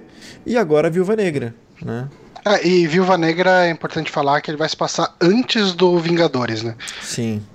Vai ser. é, ela já teve um- uma trama que foi meio abortada, que aconteceu lá no. Onde foi? Foi na era de Ultron? Acho que foi na era de Ultron, onde tem aqueles flashbacks dela sendo treinada, tipo, como Ah, bailarina. Ah, sim, é, sim. sendo treinada pela, ah, pela União Soviética na época. Então, ela tem um passado muito interessante, que é esse passado de espionagem. E a, a ideia desse filme é que ele seja muito mais pé no chão, muito mais de espionagem, Eu- não é de super-herói, eu- eu- né? Eu consigo ver um filme tipo o Atomic Blonde, tá ligado? Hum. Feito Você assistiu esse? Eu não assisti, cara. Eu queria muito Eu ver. vi. É muito, muito bom, cara. Recomendo. Gostei muito. E o que eu tô esperando que aconteça mesmo é que seja a história que tenha o Soldado Invernal. É, ela conta no Capitão América 2, Soldado Invernal, a experiência que ela tem com, com, com justamente o Buck, né? Com o Soldado Invernal. Que ela tava protegendo um cara tal, e era uma missão dela, e o Soldado Invernal conseguiu pegar o cara, enfim, atravessando um tiro nela. Então. Mas isso não aconteceu depois do primeiro Vingadores? Não, não, ela tá contando uma experiência antes de existir Vingadores, antes de super-heróis. Ah, tá. Ela tá entendi. contando como é que foi o passado. Então, eu espero que mostre a origem dela e eu gostaria muito de ver o Soldado Invernal, porque ele tem esse clima muito menos super-herói do que, né, os caras com poderes aí. Isso Uhum. seria muito, muito interessante. Mas vamos ver o que, que vem, porque por enquanto a gente só teve a confirmação e é super recente, é de hoje mesmo. Mas aí, Honório, a, a irmã do Pantera Negra vira o, o, o novo Homem de Ferro, Mulher de Ferro? Cara, não sei, velho. Eu, eu acho que sim. Eu, Eu, acho também tô achando que sim. Eu espero que sim. Não, não, mas peraí, você não tá falando literalmente, você tá falando de, tipo, o gênio tecnológico, né? Não o homem, a, a Homem de Ferro, né? Ela, ela pode ah, abraçar a armadura, né? Fazer uma dela e pegar. Seguir os passos, né? Quem, é a personagem que tá agora no lugar dele na, nas HQs? Agora ele voltou. Mas, Ele voltou, mas quem é, era? Que ela foi bem aceita. Eu- É que eu não lembro da HQ. Caramba, eu falei dela há pouco tempo num, num HeroCast ou num Hero Drops. Eu esqueci o nome Hum. dela, mas ela é, uma mulher negra o, que tem o um Black personagem Power é Iron. Heart, né? É, exato. Isso. Não faria sentido usarem já a Shuri pra isso, porque ela já é uma personagem que foi apresentada ao público e tudo mais, ela já é o gênero, o novo gênero tecnológico, digamos assim, Eu- da, da Marvel, né? No universo cinematográfico. Eu espero não que faria não. sentido. Faria Ah, não. sentido, mas eu espero que não, porque ela Hum. também assume o manto de Pantera Negra em um certo momento. Então, ela Hum. como Pantera Negra também é muito legal. Então, eu não gostaria Entendi. que ela fosse a Iron Heart. Por, por mim, introduz a Iron Heart aquela, sabe? É, é, assim, dando um pouquinho. Ah, vou dar spoiler de quadrinho, tá, galera? Porque. Porque sim, né? Então, se- vou fazer o mesmo esquema do Johnny, se não quiser, tampa o ouvido por 30 segundos. Mas Isso aí. O Homem de Ferro, ele acaba morrendo em um certo momento nos quadrinhos e ele vira uma 30 consciência da armadura. Então ele vira um Jarvis da vida. E aí ele vira o Jarvis da armadura da Iron Heart. Então isso seria acho maneira, legal seria uma maneira excelente de tirar o Robert Downey Jr., porque no Homem de Ferro 1, o Paul Bettany gastou duas horas pra gravar todas as falas do Jarvis. Sabe? Então, assim, cara, uma participaçãozinha do Robert Downey Jr., eu tenho certeza que ele participaria, que o fee dele seria, tipo, pouquíssimos milhões. Introduziria uma personagem nova, que é a Iron Heart. Seria muito interessante. E, pra mim, mantém a Shuri ali como eventualmente uma Pantera Negra, porque é isso. Uhum. Nos quadrinhos, ela luta tanto quanto ele, só que além de lutar tanto quanto ele, ela é super inteligente, essa cientista fodona que ela é, sabe? É, Eu gosto muito dela nos quadrinhos. Aí ela pareceu ser só cientista, mas eu gostaria muito que mostrasse um lado mais, tipo, guerreira dela, porque nos quadrinhos ela é guerreira também. Hum, entendi. Mas é isso. É bacana, mas é, é esperar aí essa fase, essa próxima fase dos filmes da Marvel e ver. Eu, eu acho que esse filme da Viúva Negra, principalmente, é, é uma chance deles fazerem o que eles não fizeram no Doutor Estranho, que é despirocar, cara. Tipo, Eita, como assim? traz uma traz uma coisa diferente, cara. Tipo, foge da estrutura, sabe? Vocês Uhum. nesse esse é o momento de fugir da estrutura. Que, Sim. tipo, é, você não precisa fazer de novo um filme com a mesma estrutura de, de Doutor Estranho, de Homem-Formiga, sabe? Que é, é a jornada do herói mega clássica Uhum. e, e mega, tipo, design pattern, assim, sabe? Tipo, Cara, Uhum. eu, Me- Eu- mesmo eu porque a Viúva Negra quer- já é uma personagem que a gente conhece ela, tipo, 10 anos no cinema, saca? uhum. É. Então, mesmo se for mostrar a origem dela, eles podem fazer isso de uma forma diferente do óbvio. E ela é um personagem diferente do óbvio, sabe? Sim. Tipo, ela é uma espiã e não sei o que e tal. Tudo isso dá uma abertura pra fazer um filme diferente. Mas aqui, Uhum. assim, eu acho que vai ser Capitão América 2 Soldado Invernal. Aquele clima, tipo, de um filme Jason Bourne da né? vida. Espionagem meio Jason Bourne na vida, sabe? Aquela ação de, de, de bater e apanhar e não parar e, sabe, achar, lutar com o cenário e dar um jeito de fazer acontecer. Aquele negócio muito mais. Bom, eu não tenho como. Eu já usei, é Jason Bourne, sabe? É isso. Eu acho que vai ser bem isso, com um pouquinho mais de dire- espionagem. Eu quero ver o que a diretora vai botar, tipo, escolheram essa diretora por algum motivo. Saca? E ela faz filmes aparentemente um pouco mais artísticos e tudo mais. Eu quero saber o que, o que ela vai fazer, né? Porque pode ser que ela seja. Escolheram ela por ela ser diferente. Pode Entende? Sim. É, eu acho que tem espaço pra isso ainda. Sim, não, Uhum. Mas é, não duvido. também é bem possível que seja o Jason Bourne de novo. É. É. É, bem possível. é muito mais possível que seja Jason Bourne do que o que a gente quer. Sim. Nossa, vai ser muito Jason Bourne nesse filme. É. E falando, e falando um- em filmes com um tom diferente, talvez, quem sabe? Esperamos? Ai, meu Deus do céu. E A gente-. A gente teve isso anunciado já há algum tempo, que a gente teria um filme do Coringa de origem. E hoje a gente teve também uma notícia que foi referente. Hoje não, né? Foi anteontem. Uhum. Ah, a gente teve a notícia publicada aí sobre quem vai ser esse Coringa e oficializado agora Joaquin Phoenix como esse Coringa. Ah, aparentemente o tom desse filme vai seguir uma parada meio Taxi Driver e Toro Indomável. Ahn, e o orçamento ele é bem pequeno para filmes de herói de maneira geral, Sim, que vai ser de agrada. 55 milhões. Podia ser o, menos. la- o lançamento tá estimado para 2019. Eu imagino que vão mudar essa data em algum momento, porque se eles nem começaram a filmar isso ainda, Uhum. 2019 tá logo aí. Aham.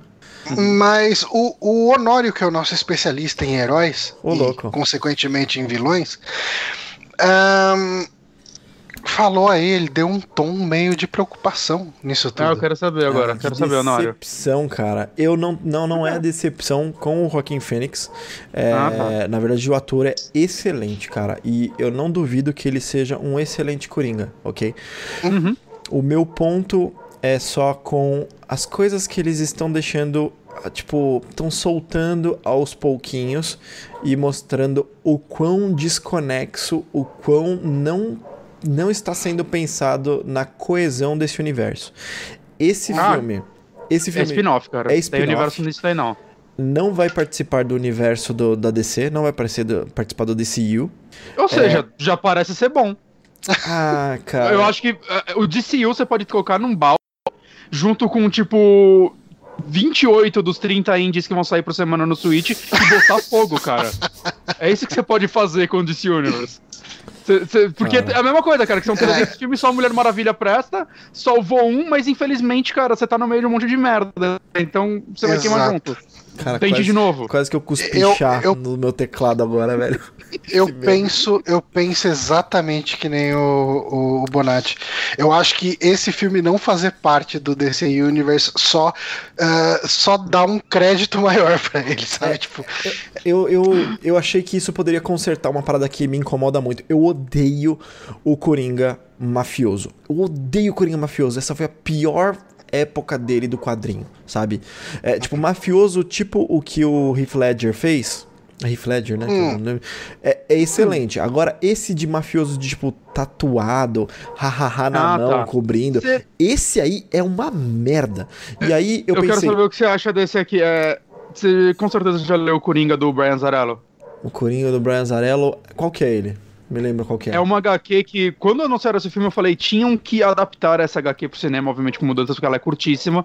Mas ela é, é tipo a história do Coringa pelo ponto Ah. de vista de um capanga dele. É um capanga que tá saindo da Sim, prisão. sim. E ele é, um, ele é um Zé Ninguém, esse cara. E você acompanha, tipo, esse cara sendo um capanga do Coringa. Ele fazendo os serviços dele, ele admirando o Coringa, tentando entender o Coringa, saca? É, é uma HQ bem, bem diferentona, assim. Eu acho ela fantástica. E ele tem meio a, a pinta gangster, né? Mas é mais o gangster é, do Heath Ledger também. Aham. Só que, cara, eu, eu, eu acho que por- pelo que eles estão falando desse filme, de querer fazer um negócio meio. meio Scorsese, né? Ele era pra ser produtor, aparentemente, mas não estão mais citando ele, mas estão citando a mulher, eu acho que tá produzindo basicamente todos os filmes do Scorsese envolvida, É, certo? exatamente. Ela era Então, assistente ainda- dele, virou presidente de alguma coisa que tá. Basicamente ela toca a, a estrutura dele, né? Então o que tudo indica eles querem um tom Scorsese, eles querem um tom Sim. Taxi Driver e derivados aí.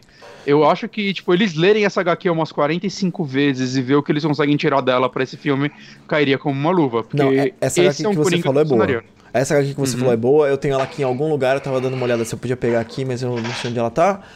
É, Ela é fantástica. Então, o- li ela várias vezes. O meu ponto, o meu ponto pelo, pelo que eu- o decepcionado ali que eu sou aí no começo, é que é o seguinte, eu tenho fé num filme do Coringa, beleza? E eu quero que o Coringa m- mude. Se fosse o filme do Coringa com o Jared Leto, Não. eu não ia gostar, eu ia achar uma merda de cara, porque eu não gostei desse Coringa, sabe? Então, pô, filme de Coringa com o Joaquim Phoenix, putz, legal, cara, uma- vai ser legal, vamos, vamos trazer ele, acaba com essa idiotice do Jared Leto e tal.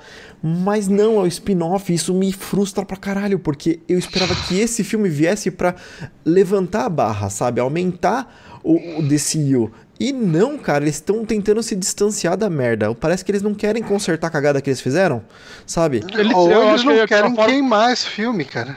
Exato, cara. Sabe o que faz? Esse filme vai ser tão bom que ele vai criar outros filmes. E quando a gente menos perceber, vai ter o universo desse Coringa aí, desses filmes. E o desse Seria- universo vai ficando cada vez mais por canto até que ele vai queimar. Então, mas e isso, aí os filmes bons vão estar aí e o desse universo não vai mais existir. Isso eu não sei se você tá tirando da sua cabeça, Bonatti, mas isso ou é um rumor, rabo. eu, eu vi em algum lugar, porque Aham. eles vão meio que criar esse selo, como se fosse esse outro universo, que é a DC Dark, Ah, ou sim. Dark não sei o que lá, que é pra esse tipo de, de filme sim. Então, esse filme, ele aparentemente é o começo de alguma coisa. Que a ideia é que ele seja dark, pesado, tem um pezinho ali no terror, horror, alguma coisa assim. E aí, por isso, ele não vai participar do universo padrão ali, né? Mas, cara, realmente, pra mim, isso deveria estar Aí- sim no universo padrão, e isso deveria levantar a barra. Ou joga aquela merda daquele universo logo no lixo, sabe? E aí começa E do não- começo. Mas. E se não tiver universo também? Tipo, é, eu falo isso no sentido. Boa parte das melhores HQs que eu li na minha vida são aqueles spin-offs que não casam com o resto, saca? Tipo, tipo esse do Coringa, tipo. O Cavaleiro das lá, Trevas. o próprio. É, exato. O Reino do próprio Dark Amanhã. Knight. Exato, são Sim. tudo histórias, cara, que se fecham nelas mesmas e é isso aí. Saca? O cinema não pode funcionar assim também? Eu ouvi dizer que Funciona. funcionou por muito tempo. Cara, Marvel. funciona pra mim. Então eu só acho assim, tipo, v- pega um plano e executa ele bem, cara. Só isso, sabe? Ah. Mas se decide, porque isso pra mim parece muito. é, parece muito uma. Uma hidra, cara, que as cabeças estão brigando ali porque não tem um- alguém decidindo na frente, sabe? Eu esqueci o nome do cara, mas ele até foi. Até saiu, mas é tipo o Kevin Feige da DC, que acabou de mudar, sabe? E, cara, o cara tá fazendo merda, velho, porque ele não consegue fazer uma história coesa, ele não consegue coordenar a Mas- porcaria dos filmes da DC, velho. Mas lembra quando você tava falando do Robocop, você falou que quando a estrutura tá toda cagada, cara, não tem quem salve. E Não, mas eu ele é o cara acho da isso muito estrutura. da DC. Ele é o cara da estrutura. Então, é, é então ele que eu tô cortaram, já começaram derrubando a estrutura e começando do zero, eu acho. É. não, então, o problema é que não estão começando do zero. O problema é que Então, estão é. continuando a partir daí. Porque, tipo, por exemplo, tem uma, notícia que não tá entrando aqui, mas é que confirmaram a- as gravações do Adão Negro com The Rock, sabe? Que é em, que é em cima e. Tipo, tão, já lembro do terminaram de gravar o Shazam aí. Então tá, tá entrando coisa sim no universo DC. Não estão abandonando isso, não estão recomeçando. Foi muito aí- dinheiro investido nisso. E tá dando É. retorno ainda, né? Apesar dos filmes serem, em sua maioria, uma bosta. Né? Esquadrão Suicida, é, acho que teve uma puta audiência. Ganhou um Oscar. É. pois é, cara. Cara. Não, Filmes de herói que ganharam Oscar, cara. O Coringa no, último, no Batman do Nolan e Esquadrão Suicida, cara. Não, Isso cara, aí, só- o- só- a Marvel tem Oscar? A Marvel não tem Oscar, cara. Você Foda. tá ganhando, tem dois já. O foda disso tudo é o seguinte, é que às vezes falam que ah, tá flopando, tá flopando. Não está flopando, beleza? Tá dando dinheiro, sim. É, Eu não sei se teve alguma exceção, mas acho que todos os filmes da DC deram dinheiro. É só que quando você compara com a Marvel, a Marvel tá dando mais dinheiro. Mas não quer dizer que Exato. você, eles não estão ganhando dinheiro, eles estão ganhando dinheiro pra caramba, porque herói tá em alta. Né? Mas. Mas é aquele negócio, se a qualidade for sempre uma bosta, uma hora vai começar a cair a grana. Tipo, o que a gente viu com o, o filme do Han Solo, cara. Star Wars conseguiu, saca, não... Não É. cumprir as metas financeiras, cara. E é Star Wars, Uhum. saca? Se Star Wars não conseguiu, Adão Negro, pior ainda, cara. É, mas a Dom Negro tem The Rock, The Rock vende qualquer merda, velho. The Rock É, vem, tem cara. isso. Ok, The Rock vem. Qualquer merda. Só por isso que ele é o Adão Negro também, né? Que se fosse um cara desconhecido, cara, esquece. Mas então, mas assim, era, é o problema do Han Solo é, é- era uma tarefa muito ingrata.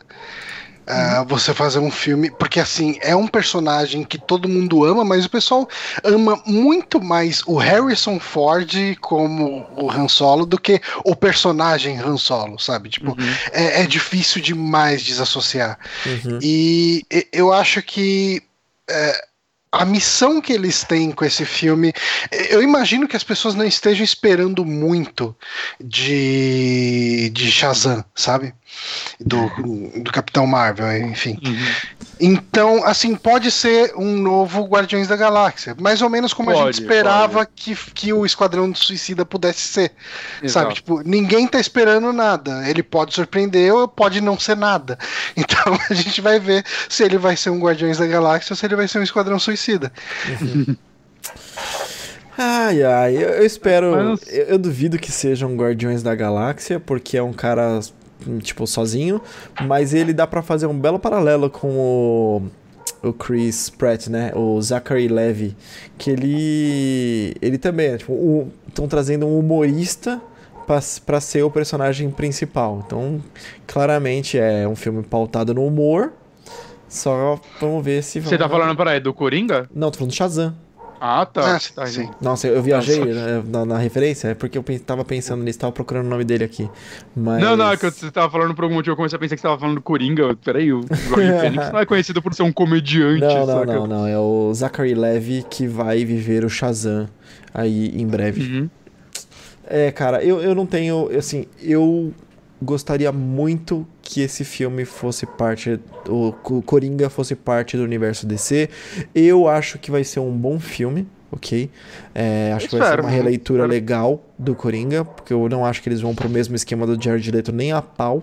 Não, É. não, não. A ideia. de- eh, eles até comentaram nessa notícia que a ideia é ser uma origem ah, com inspirações aqui e ali, mas, tipo, Uhum. desconectada, não seguindo exatamente nenhuma origem de quadrinho ou de qualquer filme, sabe? Mesmo Mas aí, porque- vai, vai ter Batman aí? porque o Coringa e o Batman, saca, ele Então, é- coexistem. Depende, Isso é um muito, né? Isso é um problemão, porque é o seguinte: também, o Ben Affleck tá nesse chove não molha de sou não sou o Batman. Aparentemente ele não será mais o Batman é, do, do, do universo DC aí. É, eu duvido que ele apareceria ali, mas uma parada preocupante, mas que eu, não, eu, eu realmente não acho que eles vão atrás exatamente disso, desse tipo de origem. Mas é que o Coringa, ele tem. ele não tem origem até hoje, né? Tem algumas histórias de um e se, mas Uhum. ele não tem O origem Piada oficial até Mortal hoje. mesmo não entrega a origem dele, né? Ele entrega. O Coringa mesmo falar naquilo que ele gosta de pensar nas possibilidades, né? Que aquilo é uma possibilidade de origem, que é muito o que o Nolan pegou pro filme dele, né? Cada hora que ele vai contar a origem, ele conta Ele uma história conta uma diferente. diferente. Isso Ó, mesmo. O, o Batman de 89 tem a origem do Coringa. Aí é verdade, verdade. Podem usar essa, inclusive. Eu gosto do Batman de 89, fui ver no cinema. o, o Coringa É, é, o Jack Nicholson, dele, esse aí, o de 89? Jack Nicholson. É, é. Ai, caralho. Jack Nicholson ou Gerard Leto, do Johnny? Nossa, Jack Nicholson pra caralho. Ah, não é difícil, né? Você coloca também o Jared Leto, né, velho? Porra. Agora, se você botasse o César Romero, aí Ai. tem que pensar bastante. Aí, Coringa de bigode? Respeito. Mas uma Respeito. coisa, trazendo de novo essa aqui que eu citei, né, do Brian Azarello, Aham. o Batman nela, ele é muito mais uma, uma figura que tá literalmente, como você espera, nas sombras. É, em um momento ele, ele chega a protagonizar a história, mas ele tá lá. Hum. Saca? Eles podem usar o Batman como algo sombrio por trás de tudo, saca? Que acho que funcionaria bem. Uhum. Entende? Tipo, não O- precisa mostrar. O Batman não precisa ter uma fala, mas É se o- às vezes passar a sombra dele em alguns momentos e, tipo, que- só pra criar atenção, pode ser, inclusive, talvez um dos melhores usos do Batman no cinema em muito tempo. Sim, o Batman ele tem algumas HQs onde ele é retratado como uma parte de Gotham. Ele é, ele é retratado como o ambiente, sabe? Tem alguma coisa aqui, tem um monstro, tem pessoas que veem ele como herói, tem pessoas que veem ele como monstro. Tem uma animação muito, muito boa. É um desenho, eu não vou lembrar o nome dela aqui de cabeça, mas que é a mesma história. Tipo, tem quatro ou cinco crianças, adolescentes, assim, sabe? Eles estão falando sobre o Batman. E todo mundo. E aí, essas histórias que cada um vai contando. Um fala que era um morcego, tipo, gigante. Outro fala que era um cara gigantesco, parecido um vampiro. Uhum. Outro fala que. Então, assim, é a percepção de cada um em cima do Batman. E aí, Acho que eu já vi isso daí. é bem interessante e isso seria uma coisa muito interessante ter o Batman como parte de Gotham, como parte do ambiente e não exatamente ele Não, ali né, atuando e mostrando ele o tempo todo. Seria muito, muito interessante mesmo. Mesmo porque, né? E 55 milhões, né? Não tem como. é, não vamos fazer o Batman usar muito gadget, não vamos fazer muita coisa aí, não. Tem que ser bem mesmo. Ah, Mas Batman não é Homem de Ferro também, né? Dá pra fazer com É. um orçamento mais saudável. Mas agora, só uma última dúvida. E o diretor do Se Beber no ca... Não Casem no meio disso? O que vocês É, acham? isso é estranho, hein? Assim, é estranho, porque eu tô até olhando a filmografia dele. Eu não conheço boa parte dos filmes dele, ele fez alguns documentários também. Ele fez muita comédia e. Não sei, cara, mas ao mesmo tempo você tem o diretor de Segurando as Pontas fazendo o Halloween e o trailer tá legal pra caralho, né? Então. Às E- vezes é. E ele. cara E ele vai chance. escrever o roteiro também, né? Então ele é roteirista roteiro- e diretor. E produtor. É, não sei. É que né? assim, é, existe uma coisa também, né? Que Batman é uma influência pra muita gente. Muita gente cresceu com Batman que você nem imagina. Sim. Então, ah, às vezes assim, ah, mas o cara foi diretor desse filme, que é uma comédia meio pastelão, não sei o que e tal. Mas assim, eh, a gente não sabe o quanto o o cara tem um envolvimento afetivo com, ah, com o Coringa e o Batman, sabe? Como Sim. personagem. É, é um personagem, tipo, é- é- ele é parte de. Ele é realmente cultura pop, né? Tipo, É, é, o pessoal fala que cultura pop é filme da Netflix, mas, cara, cultura pop é Batman, cara, é Uhum. super-homem, é, é, sabe, essas coisas atemporais, Uhum. sabe? E, sei lá, cara, eu acho que, pô, cara, quem quem ia dizer que o Nolan ia fazer aquele Batman que a gente viu, sabe? É. Uhum, com certeza. E, ó, e o, nome Agora- do, o nome do filme, que eu comentei da animação aqui, o Moonrunner no chat falou, obrigado, é Cavaleiro de Gotham. Que é- Ah. são essas, Hum. tipo, como se fossem vários curtinhas, mas é uma história, todo mundo contando a história do Batman. Ó, agora, esse diretor faz. Quase todo o filme dele é com o Bradley Cooper, hein? Bradley Cooper de Batman? É, Ah. só se for vestido de Rocket Raccoon. Nossa Aí sim, senhora. Bradley Cooper, meio loirinho, olho verde, é, ia ser... Ah, já- tem estranho. tinta. Ah, cara, a gente já. Aí já deve Batman piores. Já, já teve. Já. Tem, tem o atual, até. Aquele merda. Coitado. Não. Nossa. Coitado. Não, Eu dó. Eu dó. Mas é isso então, gente. é isso. isso. Isso, é, isso é Coringa. Uhum. Ouvi dizer que é. Ah, e esse foi o saque. Então, ah, queria agradecer a todo mundo que acompanhou ao vivo aqui, ao pessoal que baixa também. E assim, ah, a gente abriu o programa praticamente ali com o comentário das meninas do Jogando Juntas. Uhum. Mas ah, se o pessoal quiser fazer um comentário mais elaborado, expondo alguma coisa, algumas Ah, ideias sobre ah, alguma coisa que a gente falou, de repente elaborar mais alguma ideia, sei lá, ah, e comentar lá no, no nosso site, lá na seção de Uhum. comentários do site, ah, a gente pode eventualmente trazer aqui, né? Abrir o programa Ah, com sim. uma sessão de comentários para trazer a opinião de vocês, feedback. Uhum. Ah, e, enfim, eu, eu acho difícil a gente fazer uma sessão de comentários com tipo uns três, quatro comentários por programa, porque ah, os nossos programas já são naturalmente meio longos, mas eu acho que pegar um comentário por programa e dar uma esmiuçada, conversar um pouco sobre ele, pode ser uma coisa bacana, não sei. Tava falando que se a galera se esforçar melhor nos comentários, a gente pode É, trazer cá. exatamente, né, cara? Não vai dar uma de, de maluco lá que fica escrevendo nos comentários do YouTube que fazer cocô é legal. Ah, que- que- por favor, sejam melhores que isso. Que Death Note é ruim Exatamente. e que esse não é o filme de Fome de Poder. Exatamente, esse não é o filme. Exatamente. Mas então, galera, é isso. Ah, queria agradecer novamente todo mundo, agradecer ao Bonatinho e ao Honório. A gente vai ficar por aqui e até semana que vem. Falou. Tchau, tchau. Falou.